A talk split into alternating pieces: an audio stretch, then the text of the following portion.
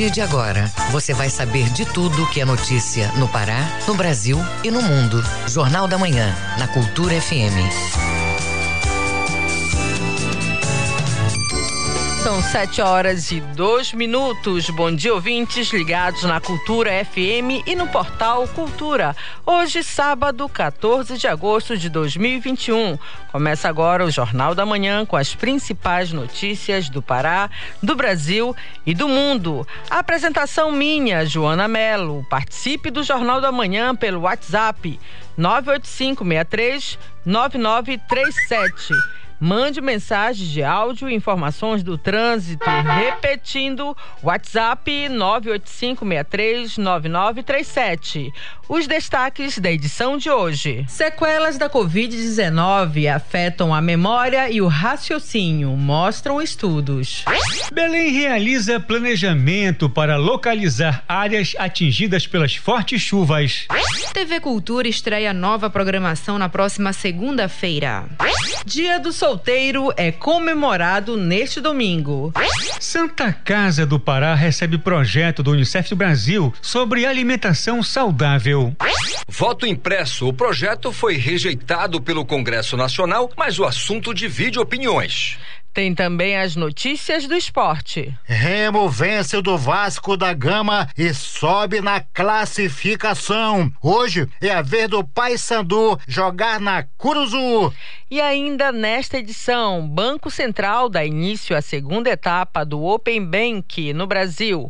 Hospital Regional de Breves, no Marajó, adere à campanha Agosto Dourado em defesa da amamentação.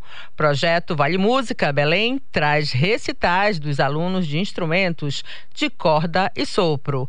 Essas e outras notícias agora no Jornal da Manhã. Sete horas e quatro minutos. O Pará é notícia. Campanha em defesa da amamentação é realizada no município de Breves, no Marajó. As informações com o correspondente Edelson Vale. Hospital Regional Público do Marajó em breves aderiu ao Agosto Dourado, que este ano tem como tema proteger a amamentação, uma responsabilidade de todos. A programação vem sendo realizada desde o início do mês, junto às usuárias em atendimento no espaço das gestantes, com realização de atividades de educação e saúde e compartilhamento de diversas orientações, dicas de amamentação e bem-estar da mãe e do bebê, além de atividades lúdicas às gestantes, de acordo com a enfermeira Stephanie Neves, que atua no no espaço da gestante, a mobilização simboliza a luta pelo incentivo à amamentação e a opção do tom dourado se refere ao padrão ouro de qualidade do leite materno. A programação conta com palestras, roda de conversa sobre várias abordagens, entre elas a importância do aleitamento exclusivo até os seis meses, benefícios para a mãe e para o bebê, que reduz o risco de doenças com fornecimento de anticorpos e nutrição ideal para o bebê. De Soura, Del Nelson Vale, Rede Cultura de Rádio. Ministério Público pede proibição de shows musicais na vila de Curuaí, no interior de Santarém. Vamos até lá saber os detalhes com o nosso correspondente Miguel Oliveira. Bom dia, Miguel. Bom dia, Joana. Bom dia, ouvintes do Jornal da Manhã. Falamos ao vivo de Santarém neste sábado, manhã chuvosa. São sete horas cinco minutos. Os promotores Evelyn dos Santos, titular da oitava Promotoria de Justiça de Santarém, e Túlio Novaes, pediram ao juízo da sexta vara civil e empresarial de Santarém a proibição dos eventos dos cantores Amado Batista e Zé Vaqueiro na Vila do Curuai, Lago Grande, no interior do município de Santarém. O show de Amado Batista está anunciado para este sábado. Zé Vaqueiro tem show previsto para o dia 11 de outubro. Até o momento, o juiz não se pronunciou sobre o pedido do Ministério Público. Agora, Joana, mas em Bragança, a Justiça decidiu suspender o show do cantor João Gomes, marcado para o dia 22 de agosto, no espaço City Park. Joana. Agora, em relação à carteira de vacinação da Covid-19, Miguel, passa a ser exigida em locais de festa em Alenquer. Quando a medida começou a vigorar? Conta pra gente, Miguel. Olha, Joana, a medida começou a vigorar quinta-feira. A apresentação da carteira de vacinação contra a Covid-19 deve ser cobrada em entradas de locais de festas no município de Alenquer. O documento terá que ser apresentado por pessoas das faixas etárias cuja campanha de vacinação já alcançou. Em Alenquer, a imunização já atingiu a faixa dos 18 anos. A medida está entre as previstas no decreto municipal, que entrou em vigor na quinta-feira. O documento tem validade de 15 dias. Ainda segundo o decreto, está suspenso o toque de recolher e permitida a prática de esportes coletivos amadores, inclusive em arenas até às 23 horas e 59 minutos. Também está permitida a realização de eventos religiosos, desde que seja respeitada a distância mínima de um metro e meio para as pessoas usando máscaras. De Santarém, Miguel Oliveira, Rede Cultura de Rádio. Obrigada, Miguel. Sete horas e sete minutos. Você está ouvindo Jornal da Manhã. O Pará é notícia. Santa Casa de Misericórdia promove a campanha Agosto Dourado. A iniciativa conta com a parceria do Unicef para implantar um projeto sobre a alimentação saudável dos bebês. As informações com Marcelo Alencar. Há 23 anos, a Fundação Santa Casa do Pará mantém o título de Hospital Amigo da Criança, conferido pelo Unicef para as instituições de saúde que desenvolvem ações de conscientização sobre a importância do aleitamento materno. Mas para ser referência no segmento hospitalar infantil, o órgão precisa cumprir rigorosos critérios que constam na portaria de número 1153 de 22 de maio de 2014. A nutricionista nutricionista da Santa Casa, Wanda Marvão, aponta algumas das atividades. Começamos no pré-natal, toda a linha materna infantil. Pré-natal, é, na urgência emergência obstétrica, fizemos no alojamento conjunto, foi feito também nas recepções dos usuários todinhos. E aqui para cá nós fizemos na unidade neonatal, nas unidades de cuidado intermediário, né, o CIB, o CIA2, o 5, que é a unidade canguru, e também no próprio banco de leite na sala de apoio à amamentação. Nesta semana, a Santa Casa do Pará está realizando uma programação especial da campanha para promover e proteger o aleitamento materno além de sediar a oficina de aleitamento materno em parceria com a Unicef. De acordo com a OMS, o aumento do aleitamento materno para níveis universais pode salvar cerca de 800 mil vidas anualmente. A presidente da Sociedade Paraense de Pediatria, Vilma Rutin, explica a necessidade de sempre reforçar a divulgação do aleitamento materno. A necessidade de se reforçar a melhor nutrição no período, nos primeiros mil dias de vida, os primeiros dois anos de vida, para a nossa população, dando ênfase ao aleitamento materno, principalmente devido aos problemas nutricionais que nós estamos tendo no Brasil. O projeto Maternidades foi idealizado pelo Fundo das Nações Unidas, Unicef, em parceria com a Sociedade Paraense de Pediatria, SOPAP, e destaca o passo a passo para alimentação e hábitos saudáveis. O encerramento da programação especial no auditório da Santa Casa, em parceria com a Unicef, aconteceu nesta sexta-feira, dia 13, e contou com a participação da doutora Márcia Vitolo, coordenadora nacional do Unicef. Marcelo Alencar, Rede Cultura de Rádio. Mopa coleta sangue em Barcarena até hoje. Confira este e outros destaques no Giro do Interior com Bruno Barbosa. A ação começou ontem quando a Fundação Hemopa levou até o município de Barcarena o serviço de coleta de sangue. A iniciativa acontece na Escola Luísio Chaves, com acesso pela rua Cônego Batista Campos, a partir das sete e meia da manhã até as três horas da tarde deste sábado. É mais uma ação da equipe de captação para a promoção de ações externas com propósito de contribuir com o estoque de sangue, realizando a mobilização e a conscientização da sociedade sobre o tema da doação de sangue. Uma boa bolsa de sangue pode beneficiar até quatro pacientes internados na rede hospitalar e favorecer no restabelecimento e ou tratamento de doenças do sangue, como leucemia, anemias, hemofilia, entre outras. No Oeste, com o objetivo de conscientizar gestores municipais e demais segmentos sobre a importância da implantação da rede SIM para a implantação da transformação digital no Estado em todas as suas esferas, foi realizado na quinta-feira no auditório da Câmara Municipal de Trairão o seminário Josepa Itinerante. O tema foi integrando os novos gestores municipais à rede Sim. Segundo a Jusepa, o município de Trairão possui atualmente 868 empresas ativas e o oitavo lugar em capital social per capita. As empresas que estão chegando na área vão poder contar com a integração do sistema da rede Sim, proporcionando muito mais celeridade e facilidades aos processos de abertura de empresas.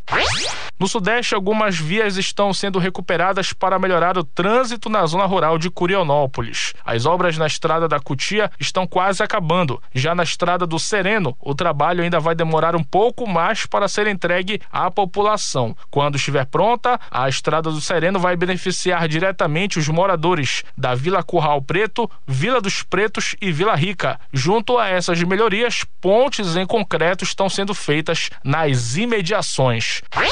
Bruno Barbosa, Rede Cultura de Rádio. Belém faz mapeamento para identificar áreas de riscos de alagamentos. O serviço é da Prefeitura Municipal. Acompanhe na reportagem de Marcelo Alencar. O trabalho de identificação começou nesta terça-feira, dia 10 de agosto, pelas áreas mais remotas. A nova fase de identificação atende 10 bairros de Belém, entre eles São Brás, Cremação e o Guamá, que fazem parte do programa de saneamento da bacia da Estrada Nova, Promabem, que apoia a ação. O coordenador geral do Promabem, Rodrigo Rodrigues, dá mais detalhes do mapeamento. Iniciando pela região das ilhas, tanto no Cumbu quanto outras ilhas ali próximas de Cotijuba, Outeiro. E agora eles entram na cidade mapeando áreas de risco associadas a alagamento, associadas a problemas com erosão. A erosão é uma situação causada pelo excesso de chuvas. Esse processo pode ocasionar problemas maiores maiores caso se intensifique. A equipe do CPRM, com apoio da Defesa Civil e Guarda Municipal, passam por vários pontos de Belém que ficam alagados e conversam com os moradores. Com base nos relatos, são feitos levantamentos e relatórios para evitar novas situações. O coordenador geral do Promabem, Rodrigo Rodrigues, destaca a contribuição do projeto para o município. Contribui com a gestão do território e as obras do Promabem elas vão estar associadas à redução do risco. No caso de Belém, o risco maior são as enchentes e inundações. A primeira etapa do mapeamento para identificar áreas de risco geológico aconteceu em 2016. Ainda de acordo com o especialista, a tendência com a identificação é que esses locais passem a ter risco baixo e os impactos sejam controlados. Marcelo Alencar, Rede Cultura de Rádio. Prefeitura de Belém inicia a programação do Agosto Indígena. O objetivo é promover um debate sobre o respeito e a autodeterminação para todas as etnias do planeta. A reportagem é de Ana Paula Fonseca. O bairro dos Jurunas foi o local escolhido para as atividades do Agosto Indígena, na Mairi dos Povos. O evento segue com programação até o dia 28. Márcia Cambeba, coordenadora da programação, fala sobre o evento. O agosto indígena é fundamental porque é o momento em que a gente se reúne, a gente se encontra para pensar políticas públicas importantes à nossa população indígena que vive em Belém, territorializados nos bairros e também outros parentes e parentas que vêm de seus territórios para estudar, por exemplo, na UFPA, na UEPA. E nessa programação, que começou no dia 9, com ações pela manhã, pela tarde, foi criado justamente para acolher e abraçar esses povos que chegam e que queiram é um espaço para os povos indígenas, né? Durante a programação foram entregues aos feirantes 100 mudas de árvores frutíferas de cupuaçu, jambo, mangostão e rambutã. Márcia Cambeba conta mais detalhes do evento uma manhã toda de ação no Horto Municipal, e continua. 14 e 15, nós vamos ter venda de artesanato, muita coisa boa lá no Horto Municipal. Você é o nosso convidado para prestigiar este momento maravilhoso. Vai lá, compra o teu artesanato, ajuda os parentes que precisam nesse momento de pandemia ter fluxo na sua venda de artesanato com seus produtos. O Dia Internacional dos Povos Indígenas é comemorado no dia 9 de agosto para lembrar e conscientizar e fazer conhecer sobre a inclusão social dos povos indígenas na sociedade. Com supervisão da jornalista Tamires Nicolau, Ana Paula Fonseca para a Rede Cultura de Rádio. 7 horas e 17 minutos. Ouça a seguir no Jornal da Manhã. Sequelas pós-Covid-19 afetam memória e raciocínio. É logo mais, a gente volta já. Estamos apresentando Jornal da Manhã.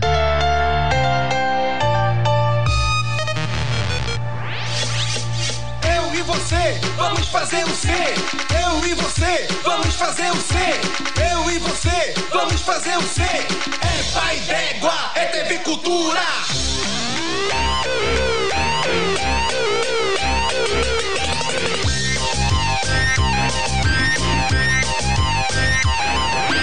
A TV Cultura do Pará vai te mostrar o sabor envolvente do açaí, tacacá, aquela chuva da tarde pra matar nosso calor. Aqui rola o carimbó e o mundo com sabor.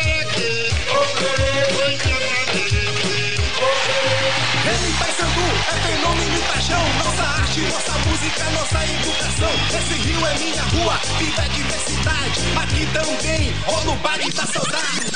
Ao pôr do sol, eu vou te dizer: espaço pra viver, espaço pra dançar.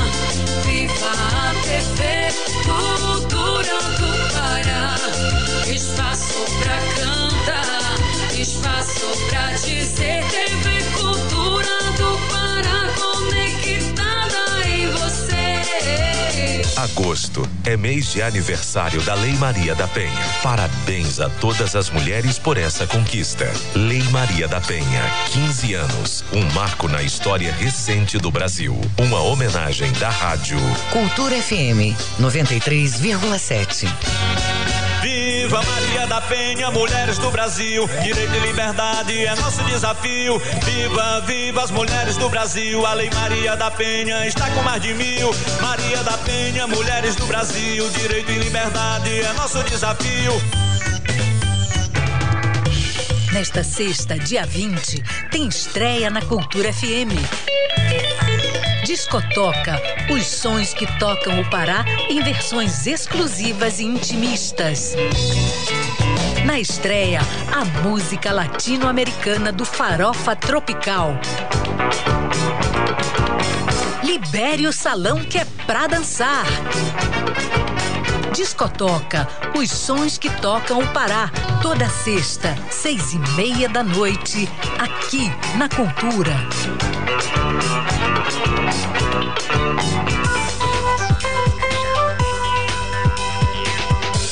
Voltamos a apresentar Jornal da Manhã.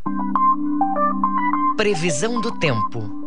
De acordo com a Secretaria de Meio Ambiente e Sustentabilidade, SEMAS, em Belém e região metropolitana, o sábado vai ser de tempo parcialmente nublado a nublado no decorrer do dia. Previsão de chuva com trovoadas isoladas entre o período da tarde e noite. Domingo, manhã de sol com poucas nuvens nos dois turnos da tarde e noite. Tempo alternando entre parcialmente nublado a nublado com previsão de chuvas isoladas. Em Belém, temperaturas com máxima de 33 e mínima 20 23 graus. No Nordeste Paraense, a meteorologia aponta para um sábado pela manhã de sol entre nuvens, passando a nublado nos períodos da tarde e noite. Previsão de pancadas de chuva com trovoadas. No domingo, predomínio de tempo parcialmente nublado, com momentos encobertos no fim da tarde. Noite com previsão de chuvas isoladas e em Mocajuba, temperaturas com máxima de 32 e mínima 24 graus. Para quem mora na região do Marajó, o fim de semana vai exibir manhãs de sol entre nuvens, passando para parcialmente nublado a nublado nos períodos da tarde e noite. Observa-se condições favoráveis à ocorrência de pancadas de chuva isolada no fim do dia. Em Melgaço, temperaturas com máxima de 32 e mínima 23 graus. 7 horas e 21 minutos. Jornal da Manhã. Você é o primeiro a saber. Viva com saúde! Estudo aponta que sequelas pós-Covid-19 afetam a memória e o raciocínio. O levantamento foi feito com mais de 80 mil pessoas. Confira na reportagem. A perda de memória provocada pela infecção do coronavírus pode perdurar por meses. É o que aponta estudos realizados na Inglaterra e no Brasil. Em Londres, mais de 81 pessoas relataram alteração na capacidade de atenção e percepção após a cura da doença. A neuropsicóloga Glenda Gomes explica as causas destas sequelas. As sequelas cognitivas acontecem porque o vírus entra pelas vias aéreas compromete os pulmões e, com isso, baixa o nível de oxigênio. Essa dessaturação do oxigênio vai para o cérebro e acaba cometendo o sistema nervoso central e afetando as funções cognitivas. No Brasil, o estudo do Instituto do Coração da Faculdade de Medicina da Universidade de São Paulo mostrou que oito em cada dez pessoas também apresentaram sequelas de falta de memória no pós-Covid. Não se sabe ao certo por quanto tempo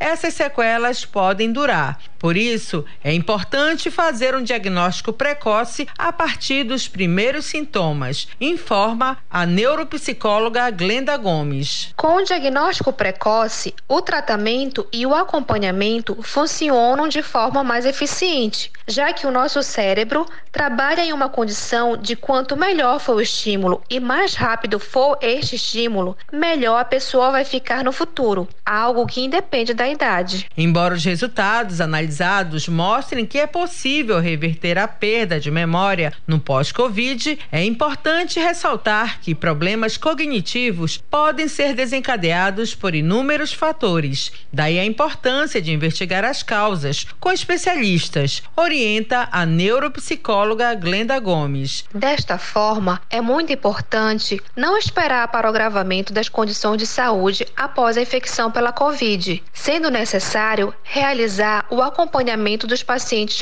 recuperados. Se você foi acometida pela Covid, se reabilite o mais rápido possível com uma neuropsicóloga. Joana Melo, Rede Cultura de Rádio.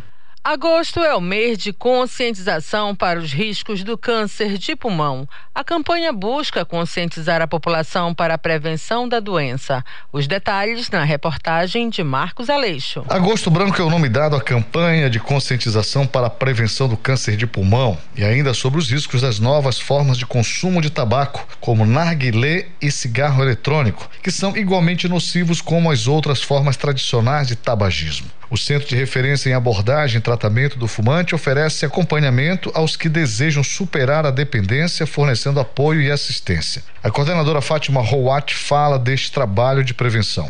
O Centro de Referente do Fumante, CRATF, é um serviço oferecido pela Secretaria de Saúde da CESPA, que está em acordo com o Programa Nacional de Controle do Tabagismo e do Ministério da Saúde e Instituto Nacional do Câncer, INCA.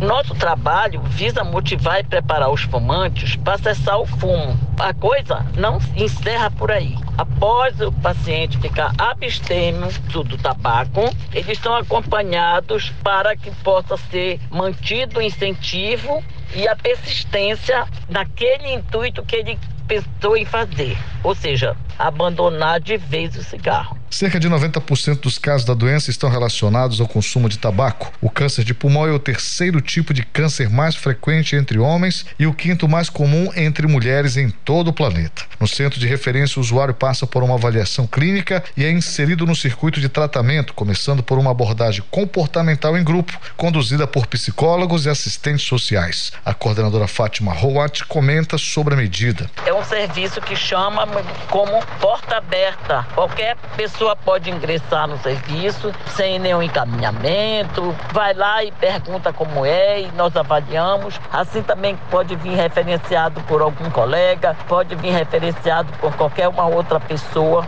mesmo leigo, e funciona de segunda a sexta-feira, de 7 às 17 horas, e localiza na URIS Presidente Vargas 513, térreo, e o telefone é 3242-5645. Fumante ou que você tenha algum parente que fuma, faça-nos uma visita. Assim nós podemos conversar e explicar melhor como funciona o nosso tratamento. Para ter acesso ao tratamento, basta procurar o centro ao lado da URI da Presidente Vargas, em Belém. O atendimento ocorre de segunda a sexta, de 8 às 5 da tarde, e você pode agendar pelo telefone 3242-5645. 3242-5645. Marcos Aleixo, Rede Cultura de Rádio. 7 horas e 26 minutos. Jornal da Manhã. Informação na sua sintonia.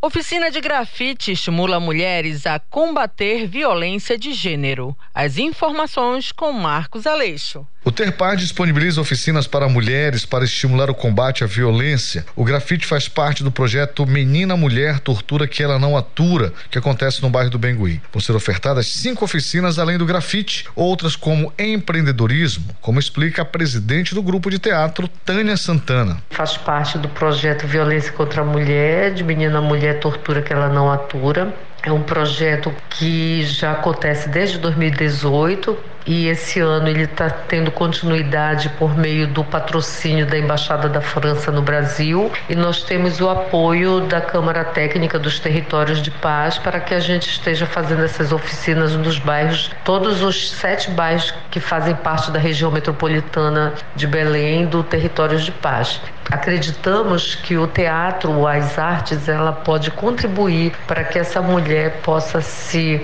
ter conhecimento, para que ela possa ter um fazer artístico e que ela possa, a partir disso, ela se torne independente. A iniciativa é do Grupo de Mulheres de Belém, Secretaria de Cidadania e Embaixada da França Brasil. A diretora-geral do Núcleo de Articulação da Cidadania, Juliana Barroso, fala da programação. A gente está com oficinas de 12 horas cada oficina. Ao todo são cinco oficinas que estão acontecendo no Bengui, que vão até o final de agosto.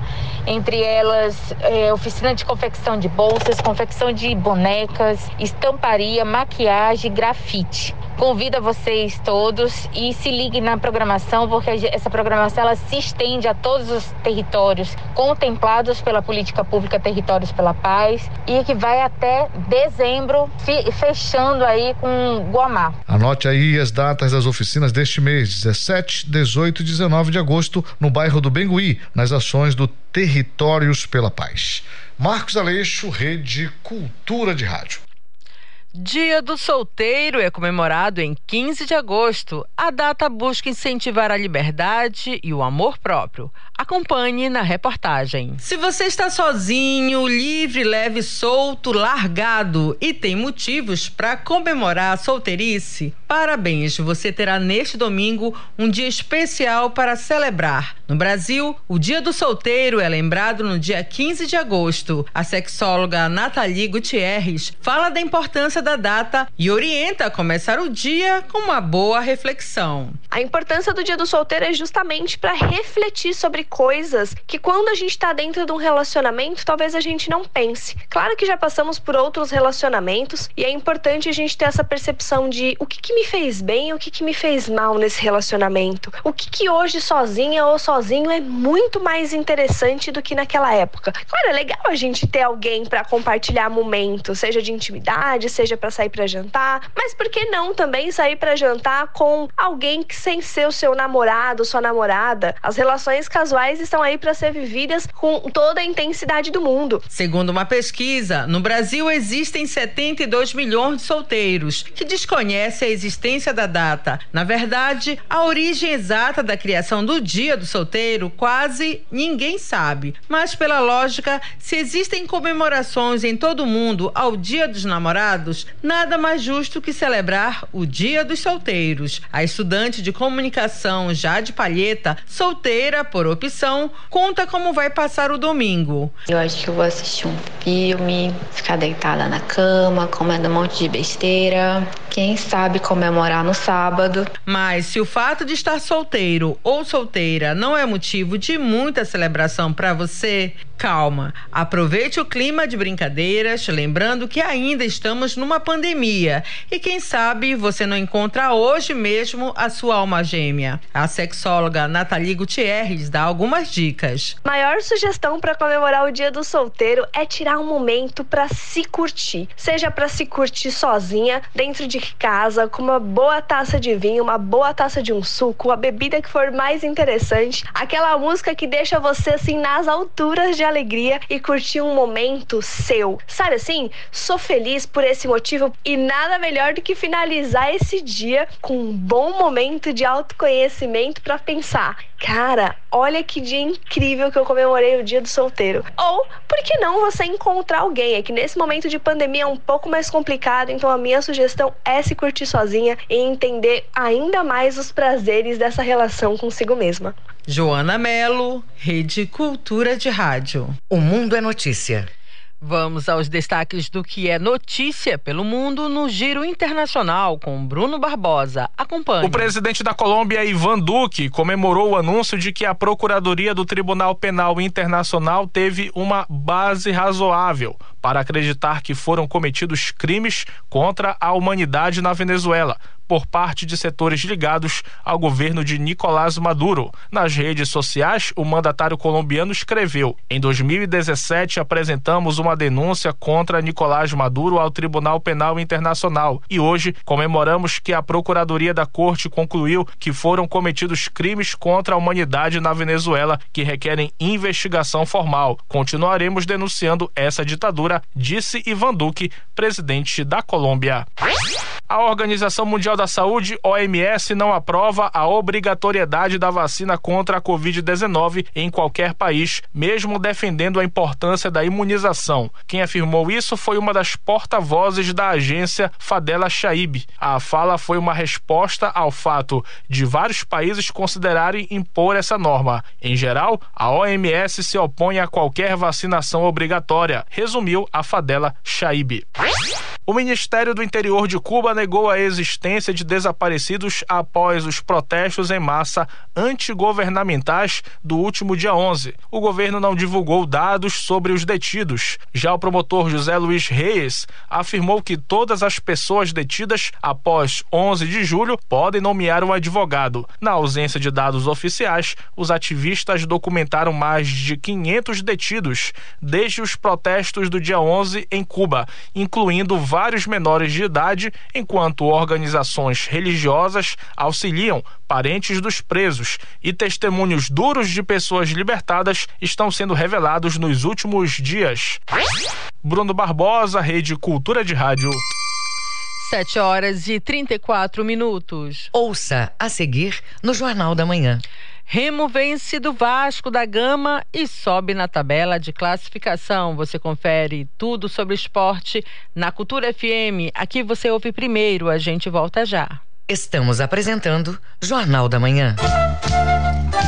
ZYD 233, 93,7 MHz. Rádio Cultura FM, uma emissora da Rede Cultura de Comunicação. Fundação Paraense de Rádio Difusão. Rua dos Pariquis, 3318.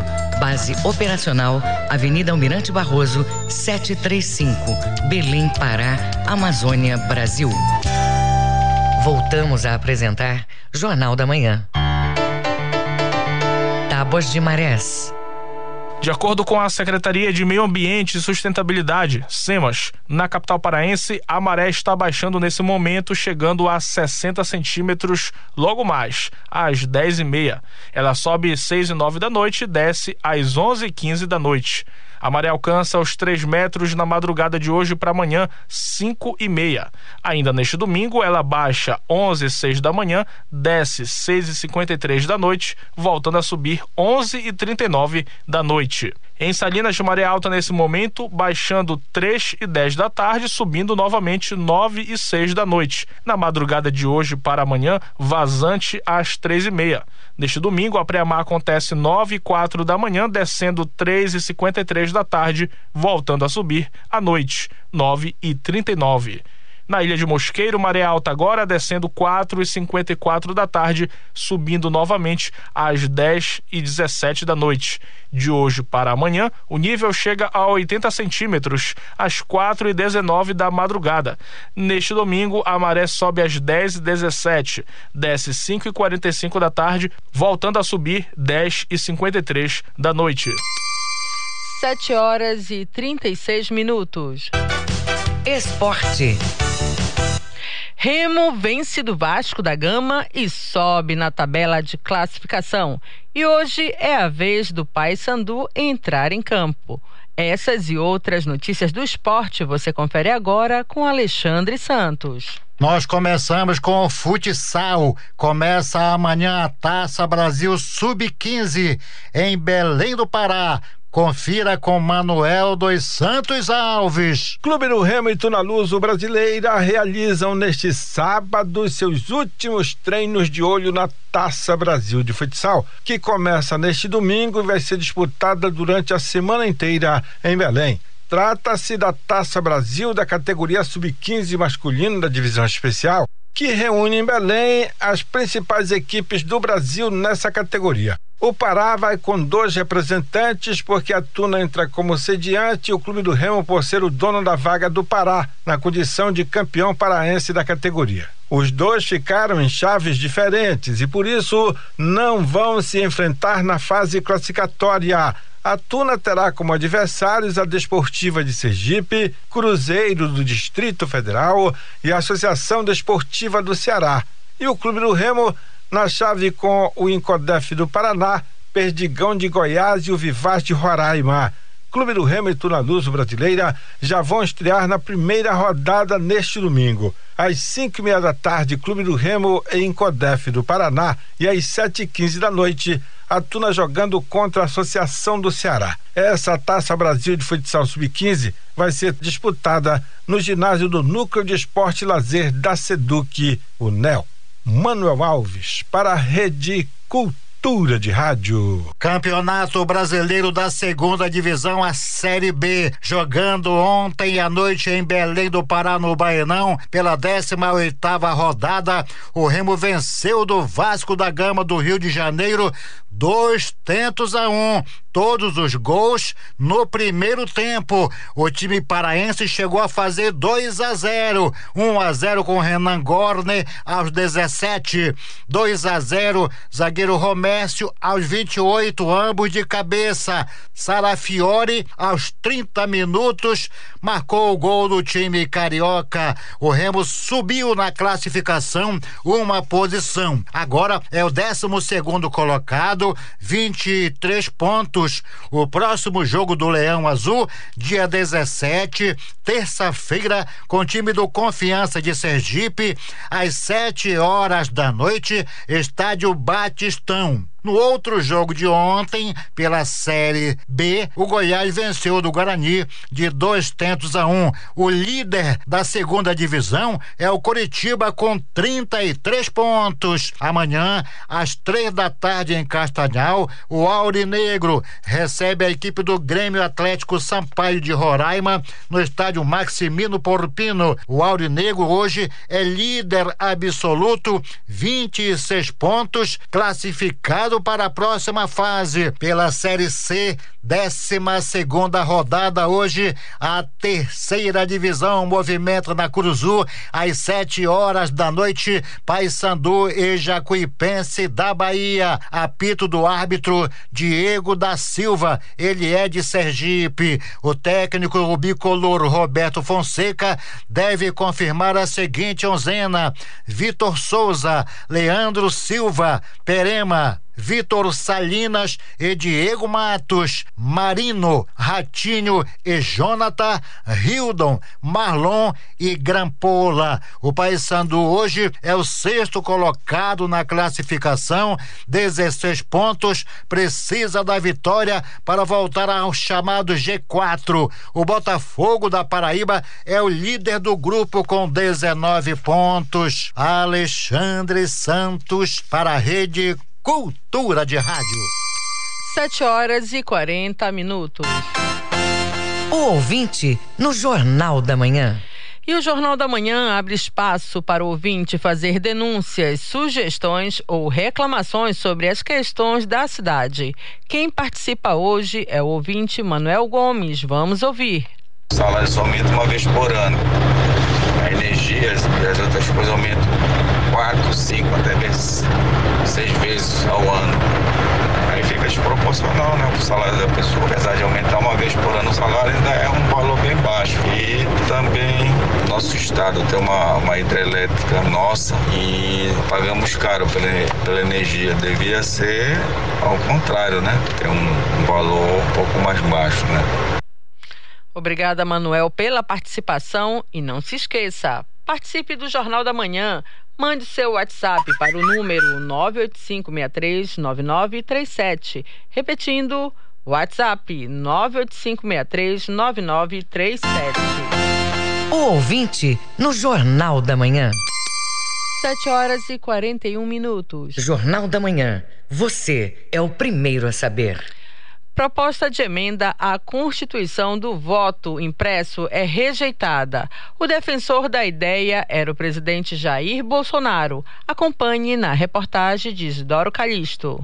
O projeto de emenda à Constituição que sugeria o retorno do voto impresso nas eleições brasileiras foi enviado ao Congresso Nacional pela base do governo Jair Bolsonaro e já valeria para o pleito do ano que vem. O presidente defende a impressão do voto, alegando mais confiabilidade ao processo eleitoral. O pesquisador Coriolano Lima acha que é preciso aprimorar o sistema de urnas eletrônicas no Brasil. Elas estão muito atrasadas e também, principalmente, a transparência, né? A melhor solução realmente é avançar no projeto de urnas eletrônicas com votos impressos e transparentes. O sistema de urna eletrônica já funciona há mais de 25 anos no Brasil e até o momento nenhuma fraude foi verificada. Para o professor e advogado Rodolfo Marques, o sistema é confiável e o país necessita discutir outras prioridades. A questão do enfrentamento da pandemia, que é um ponto prioritário, existem outras questões mesmo dentro do sistema político que são essenciais a questão dos programas de transferência de renda. O psicólogo Paulo Roberto Costa ressalta que as eleições dos últimos 25 anos comprovam que as urnas eletrônicas são seguras e confiáveis. Já foi constatado que não houve fraudes e, enfim, não há razão para votar por voto impresso além de uma provável teoria da conspiração feita por alguém que não devia estar no cargo que ocupa. Para Alessandro Cruz, secretário de Tecnologia de Informação do TRE Pará, o processo eletrônico de votação é auditável e envolve a sociedade por completo. Ele garante que o sistema é seguro. A forma de auditar o voto é digitalmente. É por um arquivo que a urna vai gravando ao longo da votação, chamado RDV Registro Digital de Voto né, e que pode ser solicitado pelas entidades interessadas, entidades fiscalizadoras, junto ao regional ou diretamente junto ao Tribunal Superior Eleitoral. No período de eleições, o Estado permite e facilita o envio de denúncias com indícios de práticas indevidas ou ilegais no âmbito da Justiça Eleitoral. Uma das ferramentas é o aplicativo Pardal. Através desse dispositivo, candidatos, eleitores e representantes de partidos podem fiscalizar o processo. O governador do Pará, Helder Fala que é a favor do debate de ideias e que confia no sistema de votação com urnas eletrônicas. Nós devemos fortalecer este modelo e, acima de tudo, fortalecer o Tribunal Superior Eleitoral. O Brasil pode sim cada vez mais aprimorar o uso da tecnologia, mas tenho absoluta confiança na credibilidade do processo eleitoral brasileiro. O Brasil deve ter foco nos seus verdadeiros adversários, que deve ser fortalecer o combate ao desemprego, o combate à desigualdade social, a busca pela a justiça em favor da população e o combate à pandemia para que viremos a página e consigamos construir um futuro melhor. Após a votação, o presidente da Câmara, Arthur Lira, do PL de Alagoas, afirmou que a rejeição do projeto de emenda à Constituição que sugeria o voto impresso encerra o assunto na Câmara, pelo menos até o fim deste ano. Alberto Papaléu Paz, professor de Direito da Universidade Uninassal, fala que a discussão do assunto não feriu a Constituição Federal. Cumprir com esse procedimento constitucional de fazer um debate, de dar competência para quem de direito para que possa dizer sobre seu arquivamento ou não, e isso não fere a Constituição. Após a rejeição da PEC do voto impresso na Câmara dos Deputados, o presidente do TSE, ministro Luiz Roberto Barroso, afirmou que a Justiça Eleitoral vai aumentar a abertura de participação dos partidos políticos no processo de votação com urnas eletrônicas para levar ainda mais confiança à população.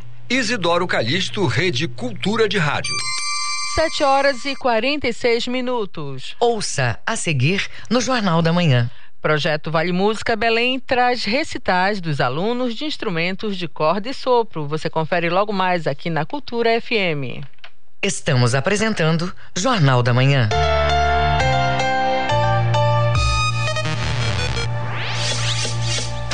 Você, vamos fazer o C.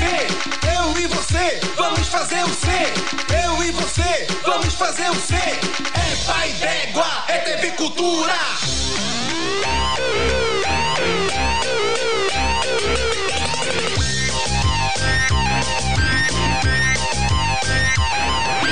A TV Cultura do Pará vai te mostrar o sabor envolvente do açaí. Tacacá, aquela chuva da tarde pra matar nosso calor. Aqui rola um carimbó e o mundo com sabor.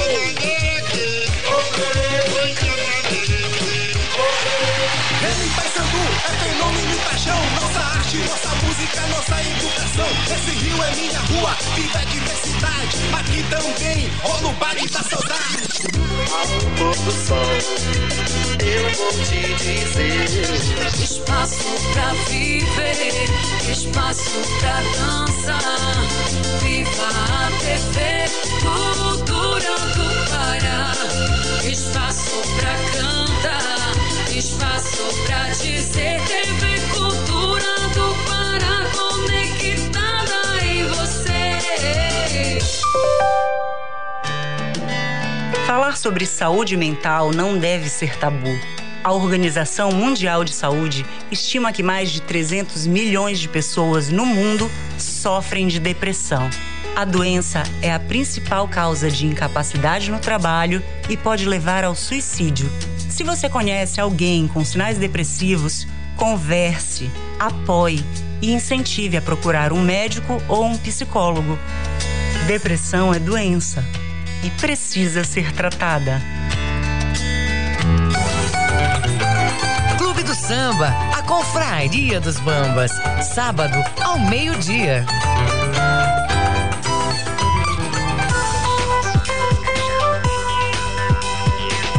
Voltamos a apresentar Jornal da Manhã. Previsão do tempo. De acordo com a Secretaria de Meio Ambiente e Sustentabilidade, SEMAS, no oeste paraense, o sábado deve ser de predomínio de tempo nublado a encoberto, com chuva variando de leve a moderada. Para o domingo, as condições atmosféricas exibem forte instabilidade, deixando o céu parcialmente nublado a encoberto, com previsão de chuvas isoladas. Em Alter do Chão, temperaturas com máxima de 32 e mínima 23 graus. No sudoeste, os moradores devem ter um sábado de tempo instável na faixa faixa norte da região, com predominância de céu nublado a encoberto e previsão de chuva a qualquer hora. Para a faixa sul, tempo alternando entre céu claro a parcialmente nublado. No domingo, espera-se tempo variando de sol, com poucas nuvens a parcialmente nublado. Em Castelo dos Sonhos, temperaturas com máxima de 36 e mínima 21 graus. Sábado de tempo instável na faixa centro-norte, deixando o céu nublado com previsão de chuvas isoladas, é o que diz a meteorologia para o sudeste paraense. A faixa sul exibe predomínio de céu com poucas nuvens hoje. Domingo, predominância de céu claro sem condições de chuva. Em Ulianópolis, temperaturas com máxima de 34 e mínima 22 graus. 7 horas e 50 minutos. Você está ouvindo Jornal da Manhã. Os números da economia. O Open Bank, plataforma digital de compartilhamento de dados supervisionada pelo Banco Central, já começou a ser implantada no Brasil e agora entra em nova fase. Ouça na reportagem de Vitor Ribeiro, da Rádio Nacional. O Banco Central deu início à segunda etapa do Open Banking. A primeira fase do processo foi para a adaptação dos próprios bancos que integraram seus dados. Agora, as instituições financeiras já devem começar a interagir com os clientes para saber os dados que eles desejam compartilhar. Isso nos próprios sites e aplicativos de cada banco.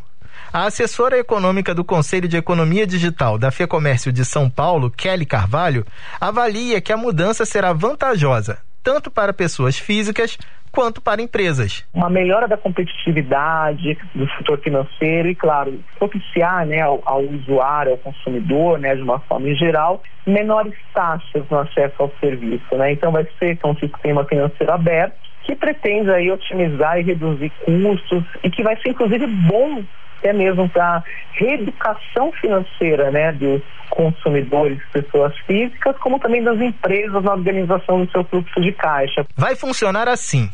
A pessoa pode solicitar ao banco o compartilhamento de dados cadastrais e sobre transações e contratos já em vigor. Esse compartilhamento será apenas para os bancos que o cliente tiver interesse e vai durar no máximo 12 meses é possível renovar depois desse prazo e também cancelar a hora que a pessoa quiser. O Open Banking é uma plataforma supervisionada pelo Banco Central. A implantação ainda terá mais duas fases e a expectativa é que o sistema esteja funcionando plenamente a partir do dia 15 de dezembro deste ano. Kelly Carvalho, da FEComércio de São Paulo, reforça que todo o processo vai ocorrer no site ou no aplicativo do banco, que a pessoa já usa, e dá dicas para os clientes atentar-se a quem ele está consentindo aí a autorização para ter acesso às suas informações. Outro ponto que é muito importante, a instituição financeira não vai ligar diretamente para esse consumidor, para esse usuário, né, para pedir dados, pedir informações, não vai ter esse tipo de contato, nem ligar, nem ter um e-mail que tenha esse tipo de informação. Isso vai ser tudo feito através do internet banking, enfim, em plataformas seguras. Ou seja, se você não tiver autorizado o compartilhamento do seu cadastro com um banco, desconfie se ele fizer contato, mesmo que seja com uma boa proposta. Além disso, as instituições financeiras que fazem parte do Open Banking cumprem a Lei Geral de Proteção de Dados e, por isso, não vão pedir nenhuma informação como CPF, número do cartão ou endereço. Com produção de Joana Lima, da Rádio Nacional em Brasília, Vitor Ribeiro. TV Cultura estreia nova programação na próxima segunda-feira. Mais três programas fazem parte da grade da emissora: Circuito, Janelas da Gente e Arquivo Cultura. Confira na reportagem de Tamires Nicolau.